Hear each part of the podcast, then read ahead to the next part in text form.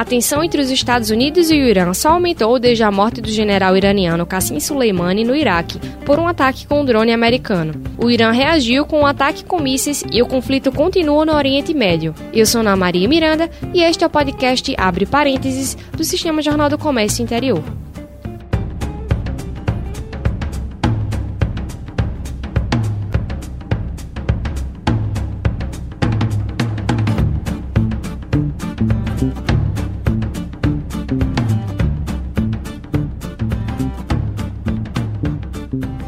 Dos pontos cruciais para a intensificação do conflito foi a morte do general Qassim Soleimani, que era chefe da Guarda Revolucionária Iraniana, em um ataque com um drone americano em Bagdá, no Iraque, na sexta-feira da semana passada. Em retaliação, na madrugada desta quarta-feira, a Guarda Revolucionária do Irã realizou um ataque com mísseis contra duas bases iraquianas que abrigam militares dos Estados Unidos. O Ayatollah, que é o líder do Irã, né, o Ali Khamenei, disse que o ataque foi uma tapa na cara dos Estados Unidos. E ainda nesta quarta-feira, o presidente dos Estados Unidos, Donald Trump, disse que o Irã está se acalmando, o que indica que as tensões estariam diminuindo lá na região. E ainda nesse pronunciamento, o Donald Trump disse que Washington vai impor novas sanções contra o Irã. Para a gente explicar um pouquinho sobre esse conflito e quais as repercussões que acontecem em todo o mundo, a gente vai conversar agora com o professor Emerson Assis, que é mestre em ciência política e doutor em direito, que atua também nessa área de política internacional. Tudo bem, professor? Bem-vindo ao podcast. Tudo bem. É, quero cumprimentar a todos os ouvintes Vamos falar um pouquinho. Esse conflito que está acontecendo agora é algo bastante complexo, né? Essa relação entre os Estados Unidos e o Irã. Há muito tempo já que acontece essa tensão, e só que agora está se agravando. Eu queria que você explicasse um pouquinho por que foi que aconteceu isso agora, nesse momento. Assim, é, na verdade, os Estados Unidos já foram, durante muito tempo, aliados do governo do Irã, até 1979 Antes tinha um regime, era um regime, era uma monarquia, o regime do Irã. Era uma monarquia ocidentalizada, né? Era chamado, o imperador, o rei do Irã era chamado Shah. E o último Shah, o rei, o imperador, dependendo da tradução, era o famoso Reza Palese. Ele tinha uma relação muito próxima com os Estados Unidos e o governo dele promovia a ocidentalização do Irã, inclusive nas roupas, nas vestimentas. As mulheres podiam andar é, nas ruas com, com, roupas ocidentais, podia ir para a praia, usar baiô, etc. No final da década de 70 ocorreu uma revolução islâmica no Irã e o Irã passou a ter um governo de matriz religiosa. O Irã se tornou uma república, uma república islâmica. E essa república islâmica, ela se postou imediatamente contra os Estados Unidos. Houve um episódio que eu acho que você e alguns dos ouvintes também já ouviram falar em relação à invasão americana da Embaixada dos Estados Unidos em Teherã. Inclusive foi uma confusão muito grande, foram várias operações para poder resgatar os reféns, demorou uns quase dois anos para resolver essa situação da Embaixada. Então, a partir de então, o governo americano ele tem e o governo do Irã eles têm se mostrado como inimigos, inclusive no episódio da guerra Irã-Iraque, os americanos apoiaram o governo do Iraque na ocasião, inclusive era Saddam Hussein. As pessoas também pensam que Saddam Hussein era exclusivamente inimigo dos Estados Unidos, mas durante muito tempo, durante o conflito Irã e Iraque, o governo de Saddam Hussein foi apoiado pelos Estados Unidos para combater o Irã. Então é uma relação muito complexa e que, desde que o governo revolucionário islâmico chegou ao poder, se mantém nessa tensão, né? É algo que ultrapassa os governos, né? Tanto nos Estados Unidos como no Irã já teve várias mudanças, já assumiu democrata, republicano. São cerca de 40 anos de conflito, né, dentro desse contexto, após a Revolução Islâmica. Porém, a gente não deve imaginar que é o fato de ser islâmico que coloca o Irã contra os Estados Unidos. Por quê? Os dois maiores aliados dos Estados Unidos, no Oriente Médio atualmente, Israel e Arábia Saudita. A Arábia Saudita é um Estado muito mais teocrático que o Irã, inclusive muito mais fechado e uma ditadura muito mais dura do que a ditadura iraniana, né? A Arábia Saudita é um governo totalmente teocrático, não tem constituição, eles governam simplesmente com base na religião islâmica, né?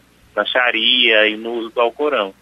Certo. E agora com essa questão do ataque que matou o general Qassim Soleimani, foi a partir daí que se intensificaram os conflitos agora que a gente é, ouve falar desde a semana passada, né? Mas é, por que foi que chegou a isso? Veja só, tem várias explicações por que chegou a isso, né?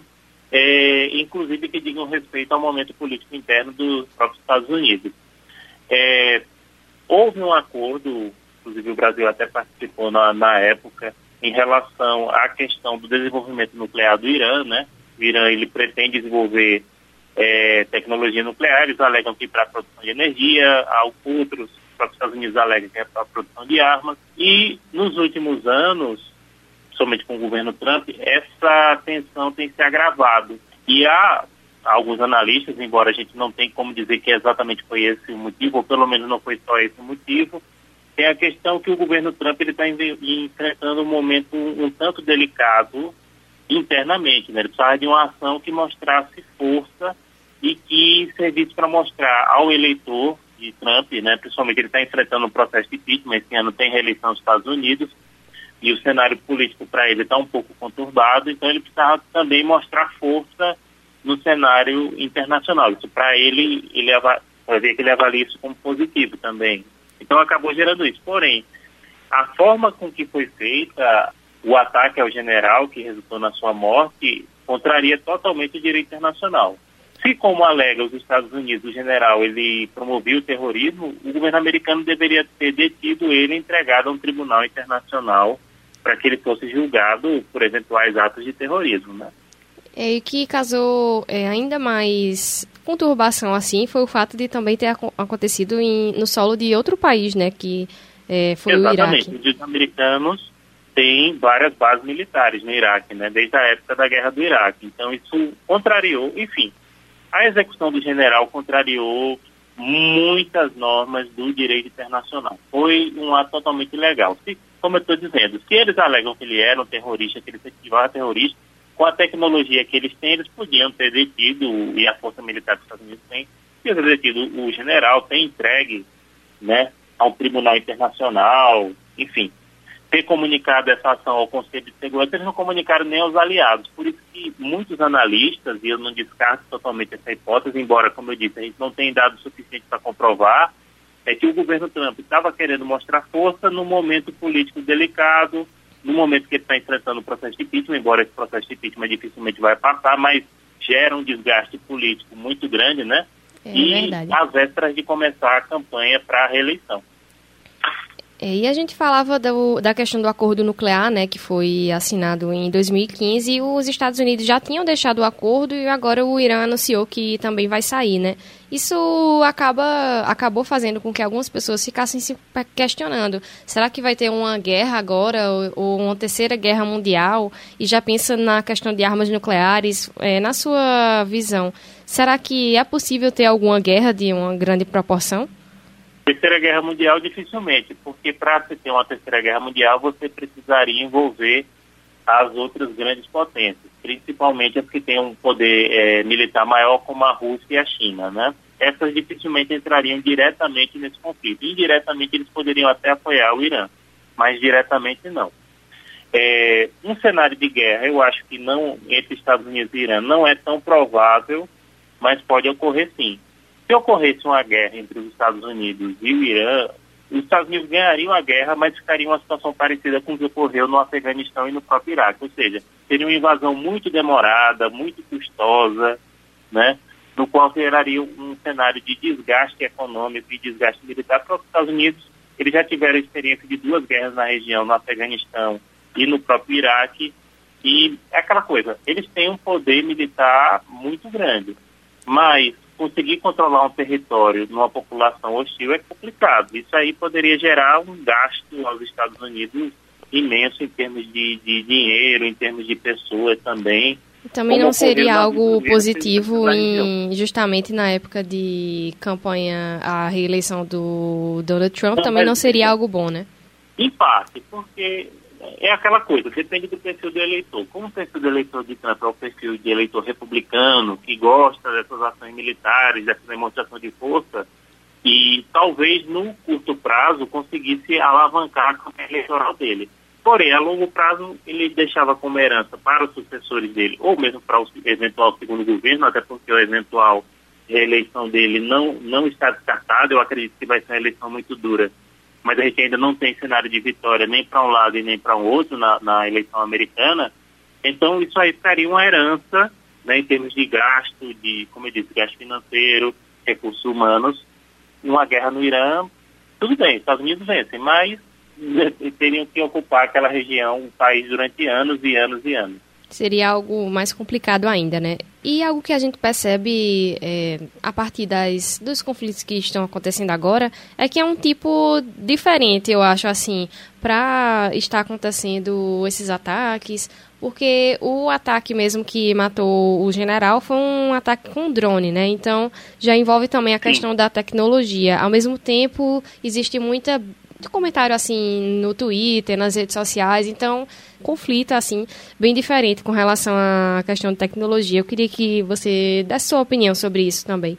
É, a questão da os Estados Unidos, como eu disse, eles têm a maior indústria bélica do mundo, né? Eles têm tecnologia de ponta, embora na minha opinião as forças armadas mais eficientes do mundo hoje sejam a, a de Israel, mas eles têm esse acesso à tecnologia, inclusive tem a questão, além do, dos drones, tem a questão da internet, ataques cibernéticos, né, ataques em sites é, contra sites do governo, contra sites de banco, que inclusive há quem diga que o Irã também tem alguma tecnologia dessa nesse sentido.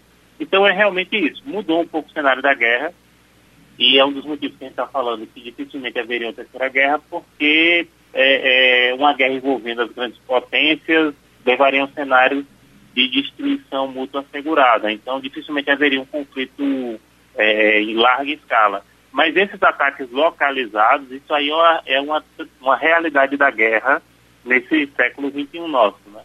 Então, você ter ações pontuais. Eu mesmo não estava esperando que o Irã fosse atacar diretamente uma base nuclear, aliás, uma base nuclear não, uma base americana é, agora. Eu achava, que eles, eu achava que eles iam fazer ataques pontuais, tipo um ataque, um ataque cibernético, um atentado contra uma autoridade americana ou contra alguma embaixada em determinado momento. Não, até da forma que eles fizeram foi até mais duro do que a gente esperava. Esse é realmente o contexto de guerra, né? A guerra ela, ela não tem mais uma guerra assim, em larga escala, são mais uma questão de ataques localizados. É, inclusive o líder do Irã, né, ele falou que o ataque foi uma tapa na cara dos Estados Unidos, né, e que e falou que a presença dos Estados Unidos lá é uma presença corrupta e que tem que terminar, né? Então realmente eles a gente mostram nisso e também outra coisa, a gente tem que olhar eles estão ameaçando não só os Estados Unidos, mas, por exemplo, se ocorrer uma guerra com com os Estados Unidos e o Irã, o Irã vai atacar Israel e vai atacar a Arábia Saudita. É, então vai ser uma coisa que vai ter muita repercussão. Os dois maiores né? aliados americanos na região, né? Arábia Saudita e Israel. Interessante que as pessoas colocam hoje muito nas redes sociais a questão da religião islâmica. Não, gente, isso aí não tem nada a ver, né? A, a, o centro da, do, do, mundo islâmico é na Arábia Saudita. E a Arábia Saudita, junto com Israel, são os dois maiores aliados americanos. Né? A Arábia Saudita, inclusive, é inimiga do Irã porque aí são correntes religiosas diferentes, né, totalmente diferentes, e têm interesses políticos e, e econômicos diferentes, né? Então eles, eles mostram que com aqueles mísseis eles podem atacar os aliados americanos da região. É, a gente percebe que tem justamente essa questão de muitos interesses envolvidos. Tem a questão da religião, tem a questão econômica e também de cada país, né? E aí a gente é. Eh, seria interessante a gente falar um pouquinho agora sobre cada país, o que é mais ou menos o que eles é, ganha ou perde com isso. Os Estados Unidos, a gente já comentou aqui um pouquinho que tem a questão política, né, para o presidente Donald Trump, mas é, a gente sabe que também tem um pouquinho da questão econômica, né? Sim, tem. É, existem muitos interesses é, geopolíticos estratégicos no Oriente Médio. A gente não pode esquecer que o principal, o petróleo ainda é muito importante, né? Uma, na economia mundial não deveria ser, mas o petróleo, por exemplo, e a principal região que produz petróleo é aquela região. Então também tem essa questão desse interesse econômico por trás disso, né? É, os Estados Unidos têm um interesse dentro do Oriente Médio, não só pela, pela questão do petróleo, mas pela questão política. É, Israel, os Estados Unidos são os principais apoiadores da existência do Estado de Israel, que fica naquela região, né, e que também tem é, é também um, uma fonte de, de, interesse e também de conflito, né? É, e o Irã e o Iraque, onde é que eles ficam nesse cenário também? Primeiro, a, a, religião islâmica ela não é só. Assim como acontece com o cristianismo, existem várias correntes. As duas principais correntes são a corrente xiita e sunita e existem alguns outros movimentos, né? O Irã é um governo que é formado por muçulmanos xiitas. Então, os muçulmanos xiitas, eles, vamos dizer assim, eles têm interesse em manter o seu poder, em, em preponderar naquela região. O governo do Iraque, durante muito tempo, é, foi um governo sunita, mas a população iraquiana, ela tem uma maioria xiita também. E esse governo atual do Iraque, ele tende para o lado xiita. Então, inclusive, esse é um dos motivos pelo qual o governo do Iraque é, tem se aproximado do governo do Irã. Apesar que entre os dois países, na época que o, Ira, o Iraque tinha um governo sunita, na época de Saddam Hussein, ficaram 10 anos em guerra, né? Então, é, o Iraque ele se aproxima do Irã e, e, há uma tendência do Iraque de querer se afastar dos Estados Unidos. Então também ocorre esse contexto. Inclusive esse era um dos motivos pelo qual o general ele estava indo constantemente, é, o general iraniano, né, constantemente ao Iraque justamente para poder estabelecer um laço entre esses países. Tem também os países que não estão diretamente envolvidos, mas que podem ser impactados, na verdade, que já estão sendo impactados por, por esse conflito também, né? A gente tem a Europa, que está tentando se manter neutra nesse sentido. Tem também o Brasil, que já não está tão neutro assim. O Brasil costumava ficar neutro nessas situações, só que agora soltou uma nota, né, o Itamaraty, indo um pouco para o lado dos Estados Unidos. Como é que você vê essa questão? É, em relação à Europa, é claro o motivo é, da Europa. Primeiro, o interesse em não impactar a questão do preço do petróleo, que, como a gente sabe, é ainda, e como eu repeti aqui, não deveria ser mais em 2020, né? É importante para a economia mundial. A economia mundial depende muito do petróleo. E outro aspecto é a questão dos refugiados. Então, se ocorresse uma guerra em larga escala no Irã, esses refugiados poderiam acabar chegando até a Europa, como aconteceu com o conflito da Síria, né? Então aí tem dois aspectos para os europeus. Em relação ao Brasil, a gente tem um problema, problema para alguns, né? Para outros não, que é a questão do, do atual governo que ele tem procurado se, se alinhar é, aos Estados Unidos, fazer praticamente um movimento de alinhamento automático. Isso é muito criticável para a gente que estuda política externa. Nós achamos que o Brasil isso é praticamente unânime é, nos estudiosos da política externa aqui no Brasil, nós achamos que o Brasil tem que manter uma postura independente, não anti-americana, mas uma postura independente.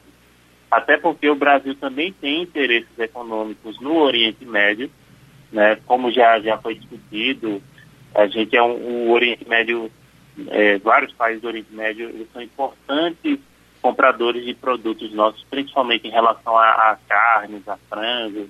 Então a gente tem um mercado grande ali para os nossos produtos.